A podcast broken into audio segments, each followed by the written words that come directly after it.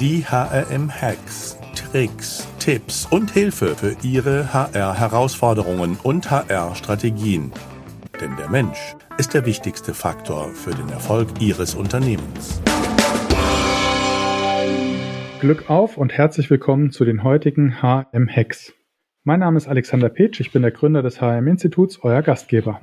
In unserer heutigen HM-Hacks-Folge spreche ich mit Daniel Müller zu sechs Hacks für die Zeitarbeitsbranche bereit für Zeitarbeit.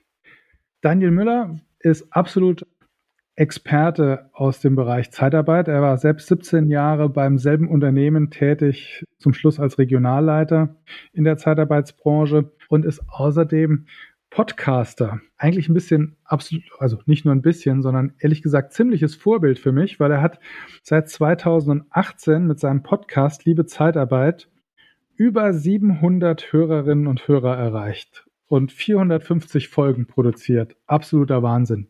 Und mittlerweile ist Daniel Unternehmensberater für die Zeitarbeitsbranche und natürlich Netzwerker und ja, Podcast Superstar. Herzlich willkommen, Daniel.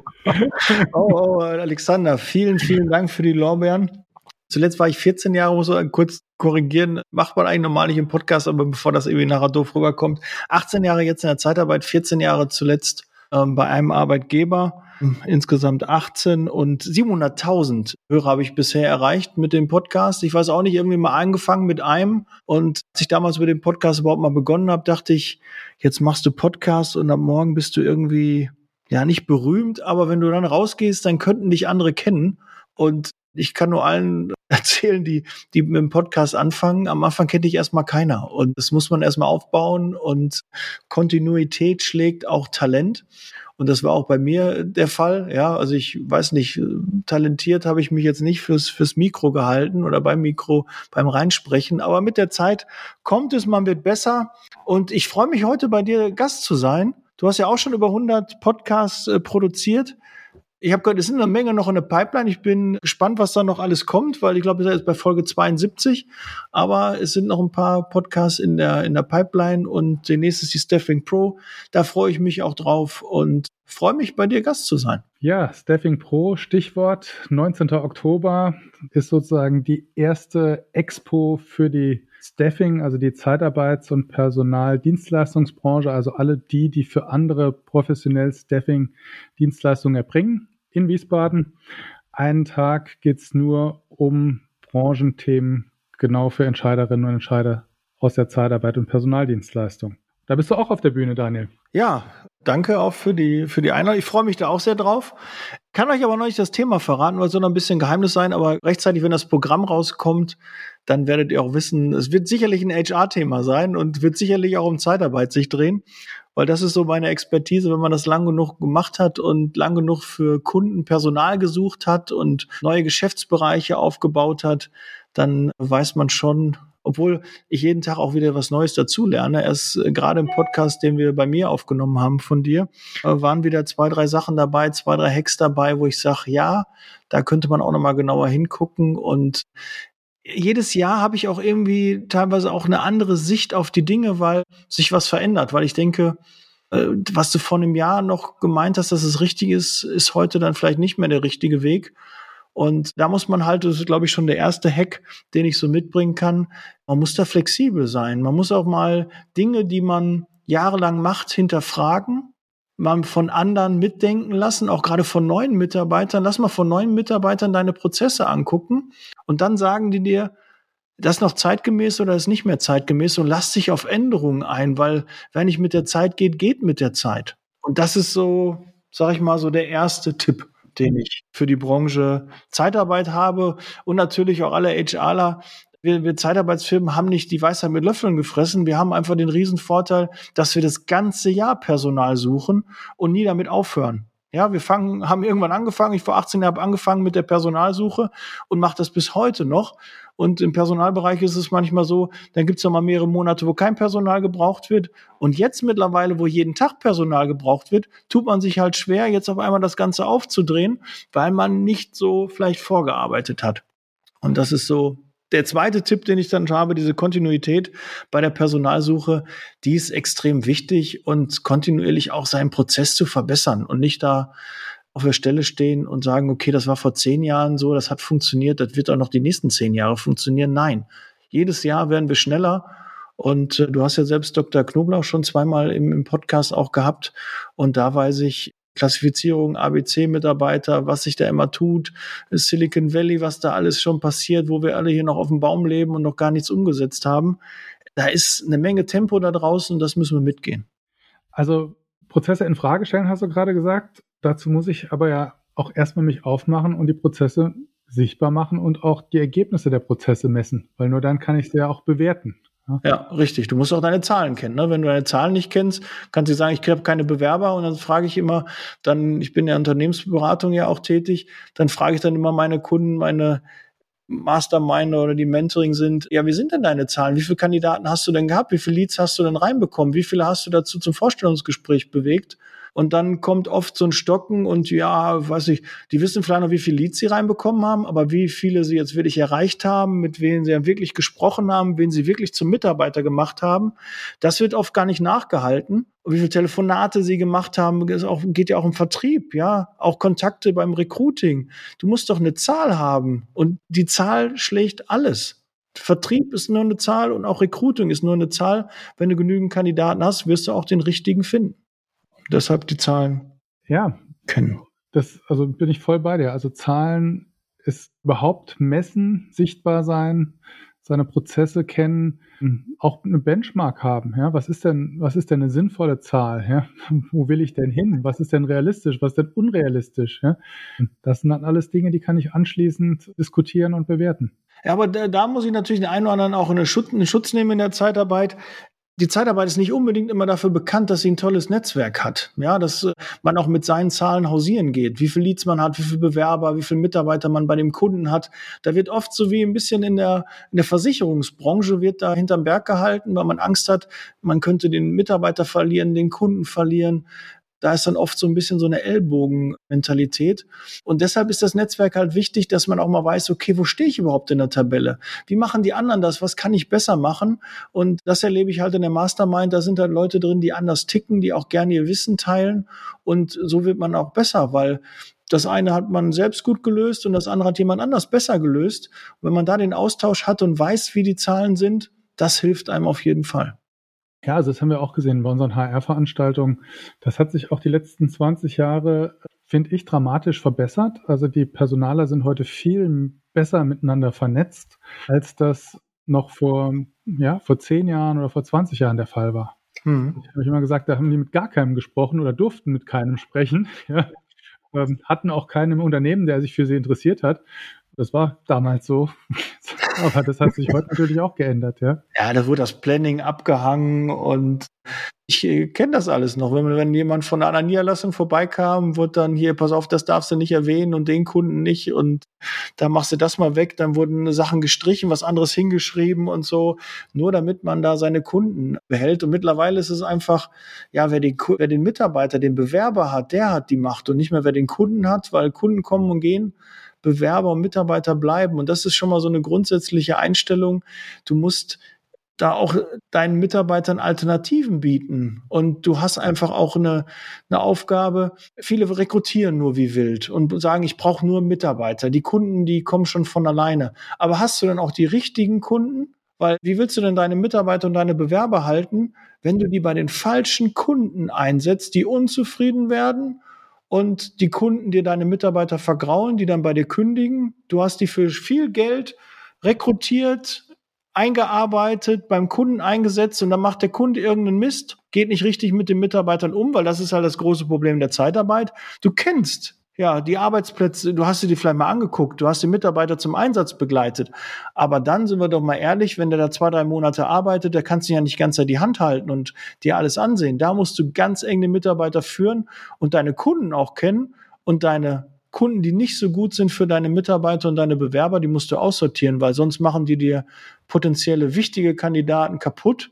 Die verlierst du dann und dann sind die für die Branche nicht mehr ja, zur Verfügung. Und wir wissen, wie schwer es ist, auch jemanden, einen Kandidaten davon zu begeistern, in der Zeitarbeit anzufangen. Da muss man ein bisschen ja, Aufklärungsarbeit leisten.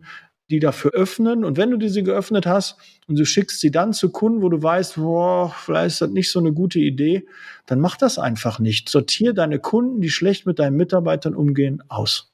Also das ist bestimmt ein ganz wichtiger Tipp im Kontext erfolgreich sein in der Zeitarbeit, sich anzugucken, wen will ich als Kunde, wen kann ich mir, wer ist toxisch, ja.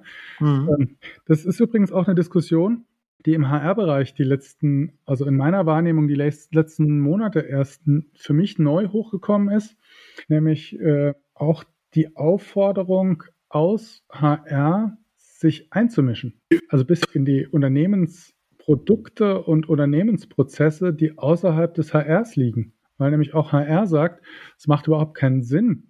Äh, ich sag mal, immer mehr Leute für für, für ein toxisches, toxisches Unternehmen zu rekrutieren, nämlich mein eigenes. Ja, wenn ich Produkte habe, die einfach ja nicht mehr zeitgemäß sind, dann muss ich auch als HR den Finger in die Wunde legen und sagen, wenn wir gute Leute haben wollen, müssen wir unsere Produkte auch entsprechend positionieren und entwickeln. Also ja, das erfordert natürlich auch die, die Rückendeckung der Geschäftsleitung oder der Führungskräfte, dass die auch auf die HR-Abteilung auch hören. Aber auch die HR-Abteilung muss natürlich auch selbst den Mund aufmachen und muss sagen, hör mal zu, ich sehe da, die Prozesse laufen nicht. Äh, die Fachabteilung braucht zu lange, um Rückmeldungen zu geben. Wir verlieren Bewerber, wir verlieren Kandidaten. Und äh, ich kann nicht den Druck bekommen, hier, wir müssen die Stelle besetzen und andere schludern dann und haben dann nur, keine Ahnung, zwei Termine frei im Monat. Und wenn der Bewerber da nicht kann, dann wird es halt schwierig, dann müssen wir nächsten Monat dann nochmal das Gespräch suchen. Das funktioniert in der heutigen Zeit nicht mehr. Und da haben wir auch den nächsten Tipp, äh, Geschwindigkeit. Ja, wir müssen in den, in den ganzen Prozessen müssen wir schneller werden, müssen den Prozess auch immer wieder optimieren und gucken, ist er noch zeitgemäß, ist er noch schnell genug, wie können wir da noch besser werden, nutzen wir die richtigen Tools, ja, sind wir an den richtigen Plattformen überhaupt unterwegs. Das ist das Thema Geschwindigkeit. Es kann nicht sein, dass ein Kandidat drei, vier Vorstellungsgespräche hat oder zwei, drei Monate warten muss, bis er das erste Vorstellungsgespräch hat. Also wir müssen schneller entscheiden und müssen auch, ja, dem, dem Markt gerecht werden, weil wir sind nicht alleine am Markt, sondern es gibt ganz, ganz viele Marktbegleiter. Und die suchen alle Kandidaten. Und gerade die Zeitarbeit konkurriert ja mit namhaften großen anderen Firmen, die natürlich mehr Reputation haben, ein, ein Mercedes, ein Automobilhersteller, ein, ein Apple. Da sind einfach andere Firmen und da musst du als Zeitarbeit viele Dinge noch viel, viel besser machen, damit du den Kandidaten bewegst, bei dir anzufangen. Mhm. Ja, ich denke auch, dass es eine große Herausforderung ist, ein Employer Brand gut aufzubauen als Zeitarbeitsunternehmen. Ja, ist eine Herausforderung, ganz klar. Weil du fängst ja bei minus zwei an. Wenn du sagst, du bist bei einer Zeitarbeitsfirma, dann kommt dir erstmal, oh, das wusste ich gar nicht. Das tut mir leid. Ja, als ob du irgendwie ja. Mensch zweiter Klasse bist, ob du irgendwie, keine Ahnung, im Automobilbereich fährst du eher was unter 10.000 als was über 30.000. Also wirklich die, wie, wie die Reaktionen so sind, wenn du so auf einer Gartenparty gefragt wirst, machst du was beruflich wenn du dann sagst Zeitarbeit, dann ist kurz still. Ja, dann halten die kurz inne und sagen, ja, aber du machst ja da irgendwie eine Führungsposition oder so, ne? nee, ich arbeite da nochmal. Wieso? Was ist, was ist da? Ja, also diese Diskussion, Zeitarbeit, jeder hat eine Meinung darüber, der kennt einen, der kennt einen und der hat mal Zeitarbeit erlebt und ui, was ich da alles erlebt habe. Wenn du dann fragst, was so eine wichtige Frage immer ist, ob die Leute informiert sind oder nicht, wie viel Prozent der arbeitenden Bevölkerung in Deutschland arbeiten prozentual in der Zeitarbeit? Ich gebe dir drei Zahlen vor. 7 Prozent, 15 Prozent, ich gebe dir vier Zahlen vor, um es auch schwieriger zu machen. 15 Prozent oder 2 Prozent? Du ja. weißt es wahrscheinlich, aber. Ich hätte jetzt gesagt, eher 15 als 2, ja? Ja. Ja, es sind aber 2 Prozent nur der arbeitenden Bevölkerung sind über die Zeitarbeit. Und es waren teilweise sogar mal unter zwei, ein paar mal ein bisschen über zwei aber wir haben nie eine größere Rolle gespielt. In, in Holland in, in, ist das zum Beispiel bei zehn Prozent eine ganz andere Hausnummer. Aber wenn man so die, die Außendarstellung der Zeitarbeit und was auch die Politik macht, wie Zeitarbeit wahrgenommen wird und wie oft die äh, Zeitarbeit thematisiert wird, da könnte man denken, dass 20, 30 Prozent der, der Deutschen dort tätig sind. Aber es ist nicht der Fall, es sind nur zwei Prozent. Es könnten gerne mehr sein, aber so sieht man mal, wie die Wahrnehmung ist. Ja, also ich, vom Image her ist das auch wieder so ein German Special Ding, glaube ich. Ja? Also wenn man ähm, ins Ausland guckt, da, da geht man damit viel lockerer um. Und wie immer sieht man da auch die Chancen ja, größer. Und ja. wir sehen nur die Risiken eines vermeintlich schwarzen Schafs und hunderten Weißen und deshalb muss man da sofort einen Riegel vorschieben. Nee, das ist schon, finde ich, immer wieder erdrückend auch für unseren Standort. Ja? Ich meine, wir haben so tolle Voraussetzungen und machen oft ziemlich wenig draus. Ja, ist leider so. Aber wir, wir sind auch als Branche selbst schuld. Wir müssen mehr klappern. Wir müssen natürlich auch von den guten Dingen erzählen und müssen ja auch den richtigen erzählen und dürfen auch nicht müde sein, ja, oder müde werden, immer wieder zu erzählen, was wir denn auch Gutes machen, was, warum wir am Markt auch unsere Berechtigung haben und warum der Markt uns auch braucht. Ja, also Zeitarbeit ist in Deutschland, ohne Zeitarbeit wird es nicht gehen. Das wird nicht funktionieren. Die Branche, die Industrie braucht uns zahlreiche Branchen brauchen uns.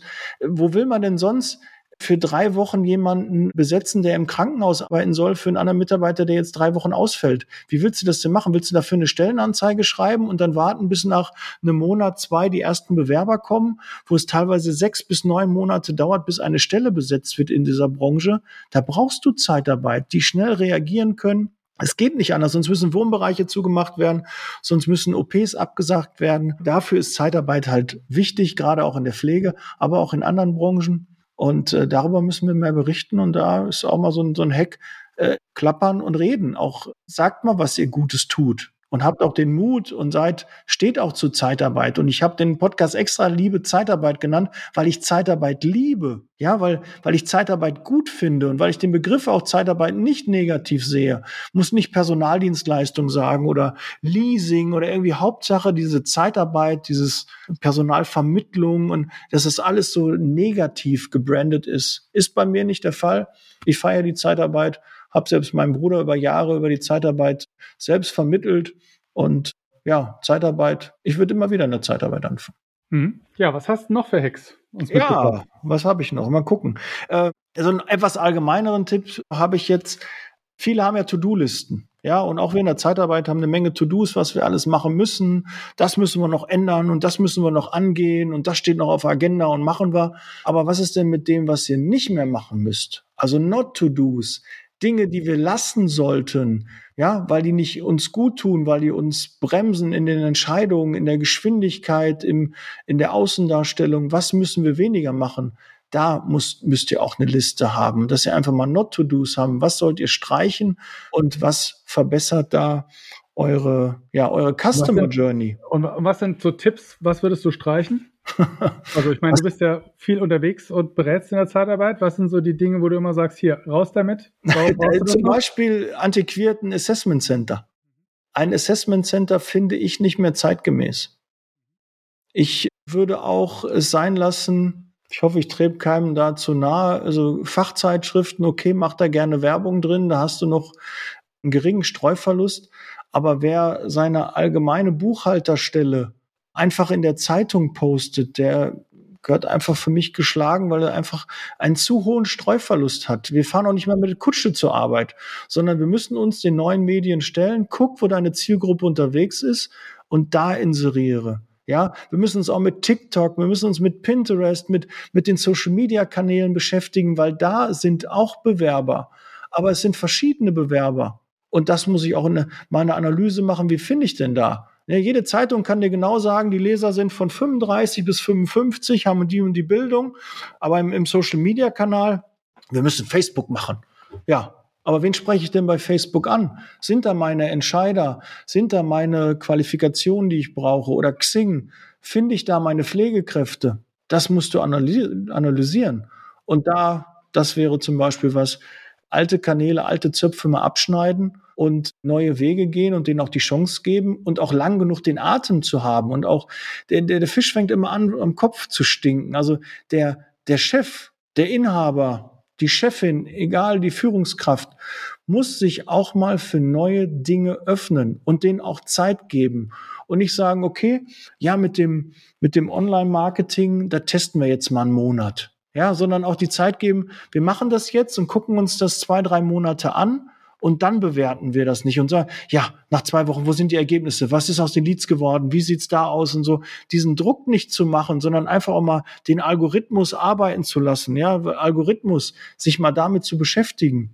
Ja, für viele Führungskräfte ist Algorithmus und auch Personaler Habe ich keine Ahnung von. Ja, ist auch schwierig, der Algorithmus, aber dann holt euch Experten ins Haus, die euch sagen, wie der Algorithmus von Instagram, von Google, wie der funktioniert, damit ihr ein besseres Ergebnis nachher habt, weil die geben viel Geld für Stellenanzeigen aus und für Recruiting, aber geben wir das auch in den richtigen Stellen aus. Und da gibt's Experten, die einem beraten können. Ich kann gerne die Kontakte herstellen, meldet euch bei mir. Ja. So, was habe ich noch für einen Tipp? Customer Journey hatte ich gerade, ja? Also das mal, die, die Customer Journey finde ich so mit interessantesten, wenn die, du setzt dich mit deinen Mitarbeitern mal hin und guckst, was hast du an Stellenanzeigen draußen. Ja, und in der Zeitarbeit haben wir eine Menge Stellenanzeigen. Ich hatte teilweise 100, 150 verschiedene Stellen, die wir geschaltet haben für verschiedene Qualifikationen. Und da mal durchzugehen, sind die Texte noch in Ordnung? Stimmen die Ansprechpartner?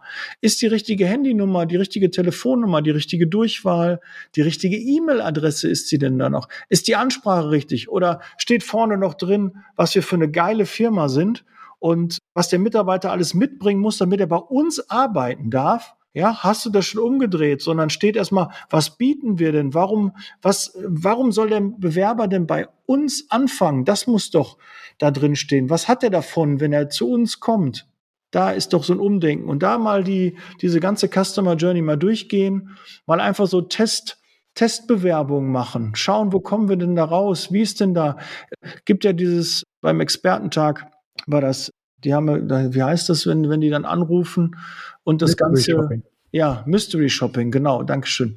Dieses Mystery Shopping mal machen, einfach mal in, in seiner eigenen Firma anrufen und mal gucken, wie ist denn dieser Prozess, wenn so wirklich mal Stress ist, wenn richtig Druck ist und alle haben ihren Tagesalltag da zu, zu leisten und dann kommt auf einmal ein Bewerber rein und dann sagt man nicht doch vielleicht, ja, schicken Sie mal eine Bewerbung, so einen tabellarischen Lebenslauf und noch ein, ein Passbild am besten dabei und dann melden wir uns bei Ihnen. Ja, das ist nicht mehr zeitgemäß. Wenn ein Bewerber telefonisch anruft, der will auch telefonisch direkt einen Termin haben. Der schickt keine Bewerbung rein, weil der ruft so lange an, bis der ein Vorstellungsgespräch hat oder eine Zusage hat. Und da müssen wir einfach auch, geht auch wieder Richtung Geschwindigkeit. Ja, da müssen wir das einfach mal durchgehen. Customer Journey, geh das mal durch und schau mal, wo die Brüche sind. Total spannend. Übrigens zum Thema Mystery Shopping wird es auch auf der Staffing Pro am 19. Oktober die Nicole Trusses auch einen spannenden Vortrag halten. Sehr schön. Und ähm, nochmal zurück zu deinem Hack. Also gerade wenn du 150 Anzeigen draußen hast, da sind doch garantiert welche, die sind schon älter als ein Jahr, ne? weil das sind so deine Evergreen-Anzeigen. Kannst du sicher sein, die funktionieren heute nicht mehr so. Warum nicht? Weil die hast du wahrscheinlich noch zu Zeiten konzipiert, als du Desktop First hattest. Und heute haben wir Mobile First. Das heißt, früher hat man gesagt, Mensch, ich muss das Suchmaschinen optimieren, ja, und ich habe ja viel Platz im Internet, also alles schön reinpacken, ja. Und Content is King.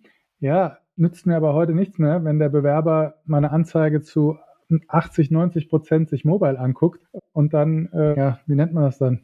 Äh, einfach nichts mehr, also einfach wegklickt, ihn sofort verliere, weil einfach das eine, eine Textwüste ist, wo er sich einfach nicht mehr durchfindet und die entscheidenden Themen nicht mehr sieht. Ja, da ist schon der nächste Hack, den ich da noch mit anbringen kann. Mach Split-Tests, ne? Teste Anzeigen gegeneinander. Ja, Stellenanzeigen, was kommt besser an? Wo kommen mehr Bewerbungen rein? Und kenne deine Zahlen. Und wenn, wenn du deine Zahlen nicht weißt, wenn du nicht weißt, wie viele äh, Bewerbungen reinkommen, wie viele Leads du hast, wie viele Gespräche du geführt hast, wie viele Vorstellungsgespräche, wie viele Einstellungen daraus resultiert sind, wie viele abgebrochen haben, wie viele nach einer Woche wieder raus waren.